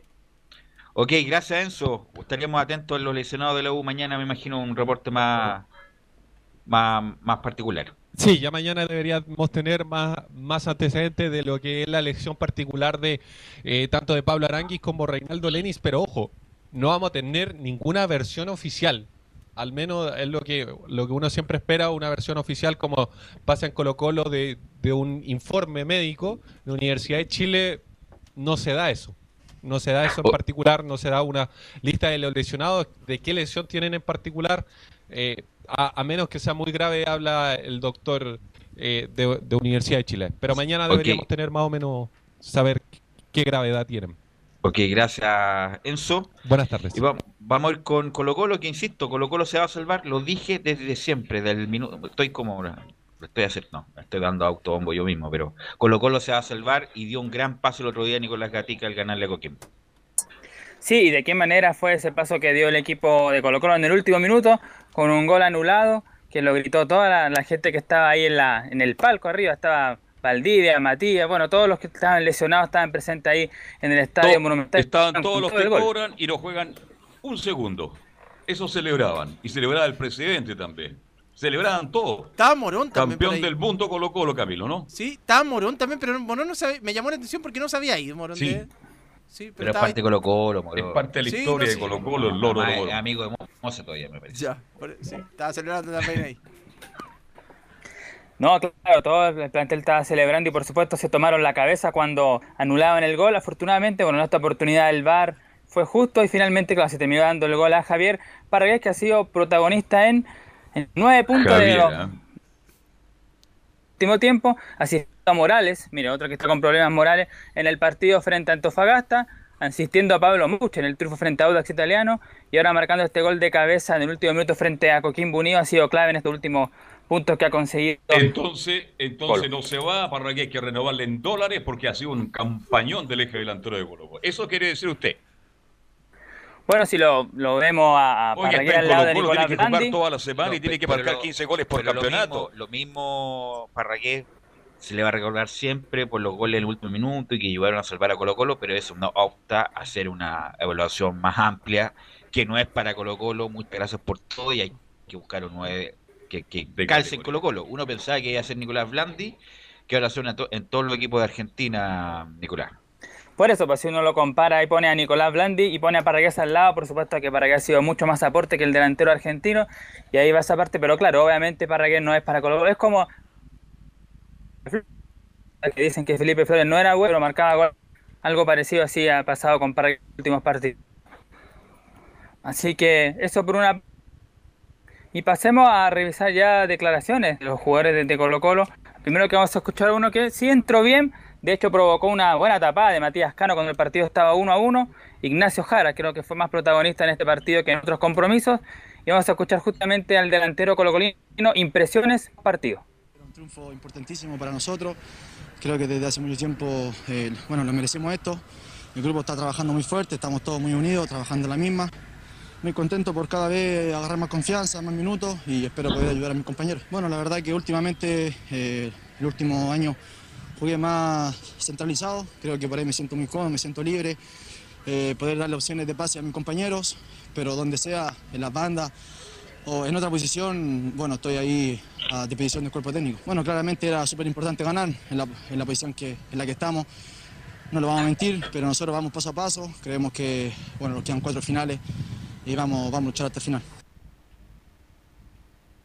Claro, quedan cuatro finales y la primera es una parada bastante difícil para el equipo colocolino el día domingo a las 18.30 frente al cuadro de Unión La Calera. Ese va a ser el próximo rival de, de Colo Colo. ¿Juega local Colo Colo, Nicolás? Sí, juegan en el estadio Monumental. Jugaron en la primera rueda en el sintético de Nicolás Chabón y fue empate 0 a 0 cuando todavía estaba Gualberto Jara ahí en la banca de Colo Colo. Bueno, Calera está muy regular, tiene... Ya está en Copa, Calera, ¿eh? Sí, pero le han, lo dado, que pase. le han dado todas las posibilidades a Calera para pasar a Católica y como que no, no quiere, no quiere, quiere salir segundo Calera. Por eso empata cuando no tiene que empatar y pierde cuando no tiene que perder, Nicolás. Claro, estadísticamente, bueno, el equipo de Colo Colo, quizás futbolísticamente no es lo que se espera, por supuesto, porque un equipo como Colo Colo no debe estar o jugar de esa manera, pero estadísticamente los ocho partidos igual es positivo. Tiene la victoria 2 a 1 ante la Unión, el empate a 0 con la Católica, la victoria 1 a 0 frente a Antofagasta, el triunfo 1 a 0 sobre Everton, el empate a 1 ante la U de Conce, la igualdad a 0 ante la U y el triunfo frente a Coquimbo Unido 2 a 1. La única derrota en esos ocho partidos es el 3 a 0 duro que sufrió allá en Valparaíso frente a Santiago Wander. Sí. No, eso, está, fue fue jugando, ¿eh? está jugando como puede, eh, sacando resultados, olvidándose del juego, sino un equipo más bien de lucha, de meter, de ser ordenado, de no regalar espacio, y lo ha hecho bien en ese sentido Colo Colo. Obviamente, en, el- en la evaluación general, este año ha sido de los peores de los últimos 20 años, 20 años de Colo Colo, sin duda, y hay varios que se tienen que ir eh, en, en Colo Colo, y ahí el técnico tiene que hacer la evaluación correspondiente. Ahora pasamos a escuchar al técnico Gustavo Quintero, que bueno, se dio una situación particular, obviamente todos los que lo vieron, lo escucharon, se dieron cuenta. Cuando estaba respondiendo una de las preguntas de la prensa a Quintero, le sonó la famosa alarma de la UNEMI. Estaba ahí justamente en plena conferencia ¿Y y usted salió también este... ¿Me contaron es verdad o no?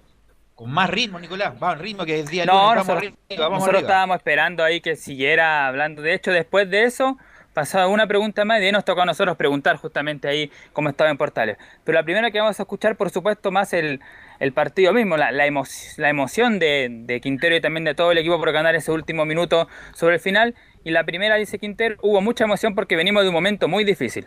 Mucha emoción, mucha emoción porque estamos en una situación complicada, difícil, venimos de un tiempo tratando de solucionar eh, un montón de, de problemas desde el juego y, y bueno, era por supuesto un momento importantísimo. Nosotros creíamos que ya el gol era válido al comienzo, pero bueno, después cuando levantó línea nos agarró una amargura hasta que, bueno, nos dimos cuenta que el VAR había un jugador habilitando, creo que era Pereira que habilitaba. Así que es una jugada que la intentamos siempre, que la, ensayamos en la semana, que la, también la hemos usado el año pasado. Así que nos dio resultado, los jugadores estuvieron tranquilos para, hacer bien los movimientos y, la verdad que fue un mérito enorme de ellos porque hicieron todo lo posible desde el comienzo del partido para poder ganarlo y se consiguió con esa jugada preparada al final. Esa jugada, de hecho, si uno se ana- analiza bien, cuando debutó Gustavo Quinteros en la banca de Colo Colo, que fue, me, me- me parece que el 9 o 10 de octubre del año pasado, fue justamente frente a Coquimbo Unido, una jugada parecía, pero en el otro arco, en otro sector, un centro largo y aparecía en esa oportunidad el joven Luciano Arragada, que le dio en ese momento el empate a dos frente a Coquimbo Unido en el debut, y ahora una jugada parecía ese centro largo y también el cabezazo de Parragués, que le da- también le da en este caso la victoria al equipo de Colo Colo de descuento. Eh, eh, sí, pues cuando no hay repas colectivas siempre digo lo mismo. Individual. cuando, eh, no, no, cuando, bueno, no hay, no hay, se puede entrar por juego, la táctica fija es muy importante. Y ahí justamente el último minuto ya hay que tener un, un- un cacho de suerte también. Así que- Colo-Colo- Bueno, pues esa suerte dicen hay que buscarla. Hay que buscarla, hay que buscarla. Colo la fue a buscar y, Y la encontró. y ganó el partido. Ahora fue más que Coquimbo Velo durante Sí. los 90 minutos. Tuvo más iniciativa, Coquimbo me defraudó un poquito, será el cansancio, no sé, pero Colo Colo siempre fue más que Coquimbo y creo que el resultado es justo. El gol- absolutamente justo. Y el Sí. gol llega tarde también porque tuvo dos clarísimas antes, una que saca a Matías Cano mm, mm, a, a mano cambiada y otra de, eh, Sí. se la saca a Jara y otra a Correcto. Parragués que se le va por arriba del travesaño también, así que pudo haber sido unos minutos antes de la victoria de Colo Colo. Oye, Cano sigue en el estadio de Morometá porque quedó muy mala después del partido. ¿ah? Se fueron todos ¿Cuánto, los... eh, disculpa Camilo, que también ah, hizo de Central Informativo mucho tiempo, ¿cuántos partidos le quedan a Coquimbo? A Coquimbo le Ah, quedan, eh, le queda- tiene que jugar este mañana con la Unión Española, le quedan me parece que son cuatro Con la U, partidos. Sí, con la U el viernes, con la U el viernes dos. cuatro, cuatro o cinco le quedan. Sí, sí. son Bueno, ahí me, me indica cuando, cuando lo tenga. A lo mejor el pibe nos puede ayudar. Eh, Nicolás. Vamos a escuchar otra del técnico Gustavo Quintero, justamente sobre el autor del golpe. ¿Qué le dijo a Parragués tras el gol Gustavo Quinteros? No, con Parragués tengo eh, mucha afinidad, mucha afinidad, más allá de que juega y nos rindió mucho porque él nos hizo ganar partidos con jugadas individuales, asistencia. Hoy entró y hizo el gol. O sea, yo creo que es un chico muy positivo para el grupo, aporta mucho, tiene sacrificio, tiene mucha voluntad, va a todas. O sea, la verdad que chico que le tengo mucho aprecio y, por supuesto que cuando lo, lo felicité le dije que, que nos había salvado, que le digo, Parragol, nos salvaste otra vez. Así que muy, muy contento por él, porque él también, el delantero vive del gol, digamos. La felicidad de un, de un delantero es hacer el gol, y bueno, hacer el gol en estos momentos, en la última jugada, tenía una alegría inmensa también. Por eso, lo que no se negocia es la entrega. Parragués puede que no sepa pararla, que no sepa pegarle, eh, todo lo demás, pero que, que tiene entrega, tiene una entrega a toda Por prueba. algo dicen el búfalo. Y eso es lo que ha destacado últimamente Parragués en Colo Colo. Gatica. Parragol. La última que vamos a escuchar de Gustavo Quinteros antes de pasar a revisar quiénes son los jugadores que están lesionados y los que podrían volver frente a Calera es sobre otro chico. Ustedes hablaban de la primera media hora, un poco hacían referencia a Jorge Pelicer y Pelicer comentó en un, eh, en un programa que tuvo lo de Pablo Solari. Bueno, a lo mejor estará exagerando, no sé, que le recordaba a Bartichotto en sus inicios. Bueno, escuchemos a Quinteros que se refiere al rendimiento de Pablo Solari. Es un chico de 19 años y, y también en la banda con Rojas también, de la misma edad. La verdad que yo estoy contento, muy contento por él, que vino a, terminar su formación, a intentar estar en un club grande, eh, un chico con mucho futuro, como, como, como lo demostró en cada jugada. Yo creo que intentó demasiado los duelos y terminó los, los 20, 25 minutos que jugó en el segundo tiempo, terminó muy, muy cansado, acalambrado, pero es un chico potente, con hábil, que, que tiene muchas condiciones, yo creo que, que le puede dar muchísimo, como dio hoy, le puede dar muchísimo al equipo. Claro, ahí está entonces el rendimiento de Pablo que ingresó, salió en el minuto 70. Ignacio Jara en ese compromiso. Bueno, decíamos lo- los jugadores que tiene disponibles Colo Colo. Bueno, lo de Felipe Campos todavía no, no se sabe si pueda regresar. Los que sí ya estarían listos sería Leonardo Valencia y Matías Fernández. Jorge Valdivia no, absolutamente ninguna posibilidad este fin de semana. Pero entre Valencia y Matías podrían retornar ahí al equipo de Colo Colo este, este fin de semana, el domingo frente a Unión La Calera. ¿Y a Colo Colo cuántos partidos le quedan, Nicolás? Le queda contra la calera este domingo, luego debe visitar a Iquique, recibe a Cobresal y termina su participación visitando a O'Higgins en Rancagua. O sea, le quedan cuatro partidos. Usted me indica que el próximo Valdivia no está. Por lo tanto, tendría la posibilidad de jugar en tres partidos. Y ha jugado dos o tres. O sea, increíble lo de Valdivia. Increíble el aporte. O el Cero poco aporte, aporte, o el nulo aporte el de Valdivia. Pero insisto, Colo Colo se va a salvar. No obstante, una pésima campaña y va a tener que evaluar todo lo que pasa en Colo Colo porque no pueden repetir esta nefasta campaña del 2020-21. Velus. Gracias, Nicolás. Sí, Camilo. Son siete partidos los que le quedan a Coquimbo Unido. Con- Siete partidos. Sí, Ah, le queda con la Unión. Española, la U, Iquique, Cobresal, la Universidad de Concepción, Everton y Palestino. Siete Bien. partidos, son, son hartos. Son Sí. hartos partidos le quedan a, partidos. A Coquimbo Unido. A lo mejor lo va a sentir por el trajín que está jugando cada tres días Coquimbo Unido. Pero volvió Pinilla. Eh, gracias. eh, gracias, Nicolás. Muy amable. Buenas Vamos a la pausa, Gabriel, y volvemos con la Católica y Laurencio Valderrama.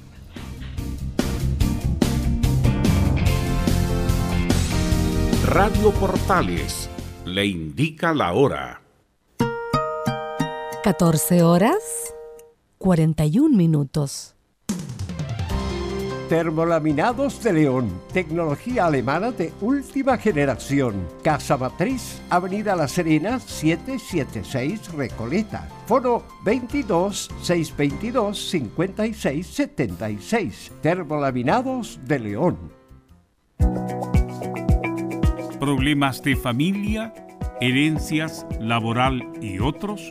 AIG Legal, estudios de abogados que entrega asesoría directa y personalizada para atender su situación personal. Especialistas en derecho de familia, herencias y derecho laboral, entre otras áreas. Comuníquese con nosotros y agende una reunión sin costo al más 569 7304 6792 o visite nuestra página web www.aiglegal.cl.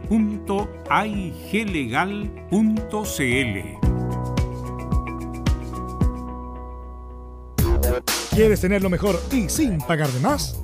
Las mejores series de televisión, los mejores eventos deportivos, equipo transportable, películas y series 24/7. Transforma tu TV a Smart TV. Llama al 973-718989. Twitter arroba panchón. Comercial IAC Compañía Limitada. La mejor calidad mundial en laminados decorativos. Comercial IAC Compañía Limitada es Vertec en Chile. San Ignacio 1010, Santa Rosa 1779, Avenida Mata 446 y Portugal 501. Comercial IAC Compañía Limitada es Vertec en Chile. En Radio Portales, de lunes a viernes, de 15.30 a 17.30 horas, Salud Eterna. Un espacio de conversación y orientación en el mundo de la medicina natural. Consulte con nosotros al 226-139-705. 226-139-705. Pida además su moringa olífera ancestral original de la India. Salud Eterna, de lunes a viernes, de 15.30 a 17.30 horas, en Radio Portales, la primera de Chile en tu corazón. Los esperamos. Verano azul, azul, azul, corriendo juntos bajo el sol. Radio Portales, en tu corazón, la primera de Chile y en verano. Verano azul, azul, azul, azul de amor.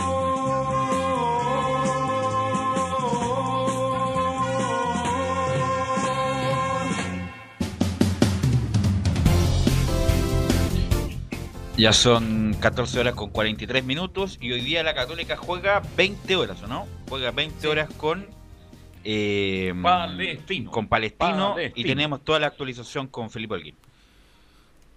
Hola, muy buenas tardes muchachos, gusto en saludarlos nuevamente. Sí, la Católica tiene que enfrentar a, a Palestino a eso de las 20 horas en el reducto de San Carlos de Apoquindo, donde va a ser una formación también muy parecida a, a la diferencia de las otras anteriores, es que va a tener eh, un cambio al respecto, donde vuelve uno que estuvo por acumulación de tarjetas amarillas, que es Carlos Salomón en la saga central, y por la delantera como puntero izquierdo va a ser eh, eh, Juan eh, Cornejo, quien va a ocupar ese puesto en vez de César Munder y de Clemente Montes. Eh, estos, ca- eso- estas variantes van a ser eh, eh, por eh, porque no pueden los jugadores, no, no aguantan mucho el partido, sobre todo los juveniles, lo que se le vio en el partido pasado, donde jugó la Católica también. Entonces a- es por eso que Ariel Holland optó por est- esta vez eh, meter eh, desde el comienzo a Juan Cornejo como puntero izquierdo. Esa la Bueno, con el, el empate de Calera, ¿cómo quedó la tabla, Camilo? De hecho, quedó con la Católica líder con 58 y unió la calera 3 puntos abajo, 55. Le podría sacar en caso de un triunfo 6 puntos. Sí, no, sí. Como Católica está listo. Sí, incluso empatando, incluso no queda... Si la Católica tarde o temprano va a salir campeón, y eso no tenido Me duda. extraña que De- Cornejo vaya de puntero izquierdo. Eso. ¿ah? Eso me extraña mucho, Camilo. Lo que pasa es que ya no tiene, no tiene jugadores porque es Puch el titular, que está lesionado, no sé hasta cuándo va a estar. Y después estaba Lescano, que era otra de las opciones, también está lesionado, está, que podía jugar en, en esa ubicación. El otro es, eh, bueno, después tuvo eh, Montes que estuvo reemplazándolo, Munder que también cuando entró recibió muchas críticas. Y el último, es la última opción. Felipe. Sí, como lo decía Camilo, eh, la Católica tiene muchas bajas, son siete las bajas que tiene eh, para a lo que le va quedando en estos cuatro finales, porque son cuatro partidos que le quedan a la Universidad Católica para terminar este gran eh, campeonato que ha hecho, si bien en los últimos partidos ha tenido muchos empates, lo que se le ha criticado mucho a Ariel Holland. Y también eh, es por eso que ha tenido que ocupar a algunos juveniles, algunos que han hecho su debut por primera vez, como Carlos Salomón, quien debutó contra Everton de Viña del Mar allá mismo en, eh, allá en el Sausalito, y eh, también otros juveniles que también hicieron su, su aparición por primera vez en el primer equipo, como Gonzalo Tapia y Clemente Montes, entre otros. Eh, pero para ya adentrarnos en lo que va a ser el partido de hoy día, a eso de las 20 horas, como lo mencionaba, escuchemos la- las declaraciones de Valver Huerta, quien habla, eh, hemos mantenido la punta del campeonato casi todo el año. Hemos mantenido la punta durante todo el año, a pesar de todos los, contratiempos, todas las adversidades de lesiones, de viajes, de, concentraciones, de, poco descanso. Eh, creo que seguimos con la misma mentalidad, creo que seguimos pensando desde el primer día hasta el día de hoy en poder conseguir el objetivo. Eh, las ganas están, eh, el trabajo está, puede salir bien a veces, puede salir mal, pero, pero la actitud del equipo siempre va a ser poder conseguir el triunfo. Esas eran las declaraciones de Valver Huerta, quien hablaba al respecto de lo que ha tenido que trabajar la Católica a lo largo de este campeonato bastante duro para ellos, el- por lo que ha sido tanto la Copa Sudamericana, Copa Libertadores y también lo que ha hecho en, acá en el torneo nacional, donde, lo mencionaba yo anteriormente, ha tenido que ocupar a jugadores juveniles en el caso, como lo he mencionado, de distintos jugadores que nunca habían jugado con- en- de titular en la Universidad Católica, así en la Masía, pero eso ha sido lo que ha hecho Ariel Holland y que ha mostrado Pero a interés en pesar otros de, países. mira, si hubiera sido un campeonato competitivo, ¿en qué sentido? Si algún equipo grande hubiera estado peleando en las últimas fechas de Católica, no ha sido buena, no ha sido buena para nada buena. Eh, ha empatado muchos partidos, ha estado lesionado, está inventando Holland, sido criticado por algunos movimientos, pero como le, tiene tanta distancia contra el resto y el que lo acecha Calera siempre se cae cuando está cerca, eh, eso, bueno, no es culpa de Católica, pues culpa del resto. Pero a lo mejor en otro momento sería más criticado, Camilo. Es, es un, muchos lo comparan con lo que sucedió el año 2018, cuando estaba Beñat, que también tuvo una seguidilla de empate, de hecho fueron los mismos, siete, siete compromisos que, que tuvo igualados, y en aquella oportunidad también tenía, se habló lo mismo, tenía la seguidor de la Universidad de Concepción, que tampoco nun- nunca lograba pasarlo. Así Pues, que... Mira, si lo hubieras echado en la U Sí. en, en en un buen momento, colocó, lo, eh, eh, como se dice, el, eh, estando muy cerca, obviamente que las presiones hubieran sido distintas. Pero bueno, como Católica, insisto, Católica va a ganar este campeonato y los que lo persiguen, tanto Calera y qué decir de Unión, que ya hace rato ya soltó, Ya, ya, ya se fundió ya Unión soltó, eh, a pesar de los errores que pueda cometer Católicas propios, que insisto, lleva 7 8 partidos no jugando bien, no obstante eso, va a ganar igual Felipe. Sí, claro, y, y con respecto a eso, mucho se ha hablado también de, de lo que es eh, los refuerzos de la Católica. Suena mucho, bueno, la partida de- del- arquero de la Católica que bien ha hecho mu- muy, buenos partidos, lo ha salvado en bastantes ocasiones a- al elenco de Ariel Holland.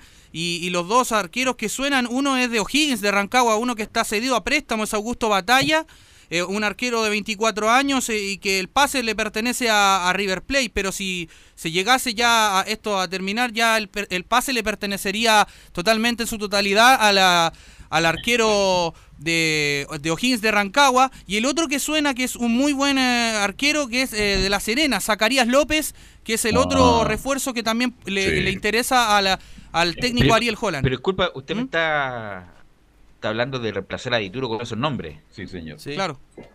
O sea, no le llegan en, ni la rodilla a ninguno de los que me nombró. ¿ah? Sí, Dituro Eh, lejos el mejor arquero por y Además gana partido, un tipo no... Extraordinario. Los otros son buenos arqueros, pero... pero López, eh, Zacarías López Velo es un gran, gran proyecto hoy día. Gran Y el, el otro que ha jugado muy poco. Si no juega en O'Higgins es por algo. ¿Mm? Pero por eso te digo... Batalla. Sí, batalla. Batalla, Batalla a mí también me parece un buen nombre, pero Higgins también se ha quedado. Yo también lo tenía como un buen arquero, pero, pero me ha desilusionado en las últimas fechas. Anda buscando ese- es- esos nombres para que comparta con Toselli, ¿no? Que va a ser el titular, dice usted. Exactamente, sí, para que le disputen el puesto a Toselli, porque igual, por más que el otro día incluso fue trending topic ahí, trending topic ahí en las redes sociales, lo de Toselli, mucha gente le tenía confianza, pero pero para ir a pelear algo internacional, si quiere Católica seguir haciendo, hay que traer un arquero de todas maneras que... Algo que- como Dituro, sí. Exactamente, sí. Felipe. Claro, y ya para ir cerrando el, el informe del día de hoy, eh, vamos con la formación de Católica que va a enfrentar hoy día a Palestino. Vamos, pues. Vamos, pues. Matías Dituro en portería, línea de cuatro, Raimundo Rebolledo, Carlos Salomón, Valver Huerta, Alfonso Parot, dos en contención. Por derecha Ignacio Saavedra, Luciano Agüet y en labores de creación Marcelino Núñez, puntero derecho Gonzalo Tapia, centro delantero Fernando Sampedri y puntero izquierdo Juan Cornejo. Esos serían los 11 de Ariel Holland para enfrentar el día de hoy al cuadro de Palestino de José Luis Sierra. Mira, si Juan Cornejo desborda el día de hoy, le regalo un, un fruyelé a cada uno de los comentaristas de Estadio Portales. Si llega a, ganar un desborde, eh, porque no es rápido. No. Cornejo no es rápido, un tipo que tiene buena técnica, que marca, que se la arregla marcando, pero rápido no es. No es, no es rápido. Entonces, si se llega a desbordar a alguien Cornejo, ganar la línea de fondo, así como lo hizo en su mejor momento Wes Yuro o, o Mark Overmans, el del Ajax, algo así, bueno. Regalamos un, un, fruyel, un fruyelé y lo partimos en cinco. Oiga, cuénteme, ¿ya hasta Uraga no está todavía? No, hasta Buruaga todavía, eh, bueno, está haciendo los trabajos de eh, que hacen todavía con el preparador físico eh, Paulocci y todavía no está a punto para estar eh, en, en la oncena titular. El otro que también estaba trabajando con él era Gastón Lescano, quien eh, también hacía trabajo diferenciado aparte del equipo titular allá en el complejo Raimundo Tupper. Ok, Felipe, muy amable. Estaremos atentos a la transmisión de hoy a contar de la City. ¿Quién narra? Perdón, Christian Frey, ¿no? Así es. Sí. Comentan. Camilo Vicencio y Ricardo Jamasmí y Medel. Perfecto. Ok, gracias Felipe. Vamos con eh, Laurencio Valderrama para que nos informe de las colonias. Hola, ¿qué tal? Buenas tardes, muchachos. Justamente vamos con la contraparte, que es el cuadro eh, de Palestino del Coto Sierra, que tiene un gran invicto. Con 10 partidos eh, invicto, con 6 triunfos y 4 empates. El cuadro de Palestino se ubica en el cuarto lugar con 44 puntos. Está en una expectante posición, porque obviamente hoy, eh, recordemos que en la mañana se confirmó que la calera eh, clasificó a la Copa Libertadores, por lo cual quedan dos cupos para varios equipos y Palestino, por supuesto, aspira a uno de esos cupos para clasificar a la Copa Libertadores. El cuadro eh, de Palestino no tiene grandes novedades, está sin suspendidos. Eh, y, los lesionados son los mismos de siempre, como son el Seba Cabrera, eh, eh, Guillermo Soto, que está en recuperación, y por cierto el asquero Cristian Guerra. Pero antes de ir con la formación probable del cuadro de Palestino, que está prácticamente confirmada, vamos con una declaración de la semana pasada del Coto Sierra que se refiere de esta forma a la Universidad Católica. En la 01, la Católica en los últimos años ha mantenido un rendimiento importante. La Católica yo creo que en general, no solamente este año, sino que los últimos años ha venido manteniendo un rendimiento importante. Eh, si bien este año puede ser que por distintas razones, por transferencia, ahora último por lesiones, La Católica siempre tiene una base, ¿no es cierto?, que el que entra, tío, eh, difícil. Pero día, bueno, nos toca eh, disfrutar, pensar, ¿no es cierto?, y descansar. Y la segunda que vamos a escuchar muy cortito del Coto Sierra es, si mantenemos este rendimiento en la 0-2, podemos aspirar a cosas importantes. Yo creo que no tenemos que plantearnos un objetivo, yo creo que lo que podamos conseguir va a depender de nosotros, del rendimiento que tengamos. Si mantenemos este rendimiento que estamos teniendo, eh, podemos aspirar a cosas importantes, que es meternos en torneo internacional. Después hay que ver para qué, para qué es lo que nos alcanza, ¿no es cierto? En definitiva, es para entrar en Copa Libertadores o Sudamericana. Pero vuelvo a repetir lo que, lo que decía en la pregunta anterior. Eh, hace muy poco estaba en una situación distinta y hoy lo podemos mirar con- de, otra, de otra forma, de otra cara y, es lo que nos tiene que, que llenar de orgullo, principalmente a los jugadores que han sido capaces de revertir una situación que no es fácil. Y hay ejemplos muy claros de equipos que son eh, muy importantes en nuestra competencia y que no, no pueden salir, ¿no es cierto?, de, de la posición en que están. eh, y eso obviamente que es un mérito doble, porque estar ahí ¿no es cierto? y salir no es fácil, y después consolidar esa salida tampoco es fácil. Y, y yo, yo creo que en ese sentido eh, me parece a mí que, que lo hemos hecho, lo han hecho bien. Muchachos. Eh, sí, yo creo que a Palestino le faltan un poco de. De tres cuartos más no, velocidad. No juegan bien, pero un poco más de, de jóvenes. Ya. Está bien que Palestino abuse, abuse de, bueno, de gente importante como Cortés, Jiménez, Piña, Villanueva, que juegan muy bien, el mismo Faría, que ya que tiene treinta y tantos años.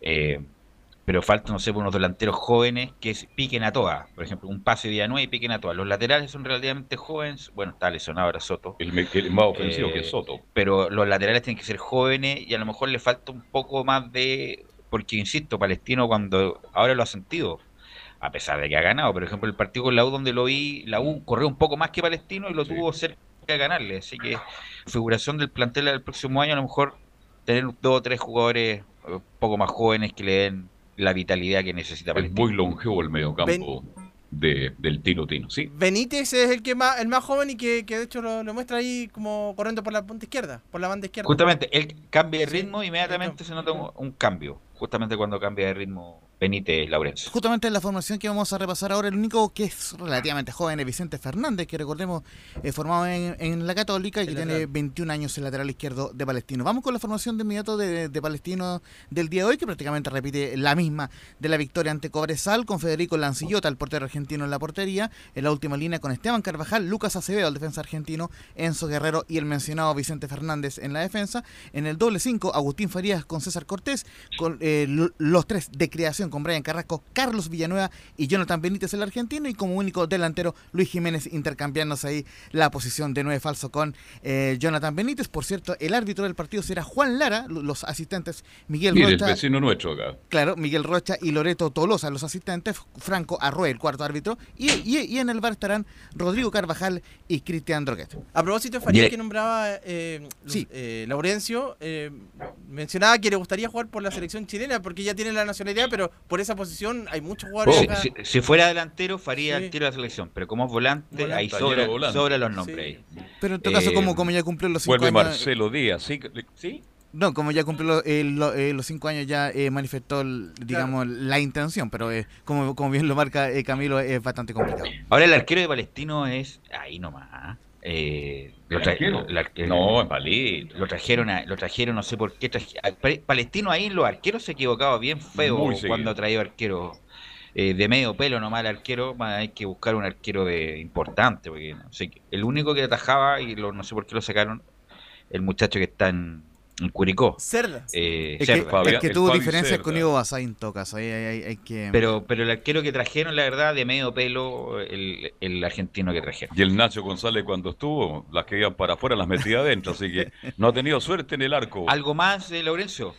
Eh, bueno, eh, no, no más solamente marcarlo con, mi- con mi información que habló Ron- Ronald Fuentes el, el fin de semana y entre otras cosas tuvo autocrítica por la derrota ante Huachipato y adelantó un partido bastante complejo ante Coquimbo. Esa- esas impresiones más las reacciones del partido de la Católica ante Palestino, del, del lado de Palestino, las tendremos en este martes, muchachos.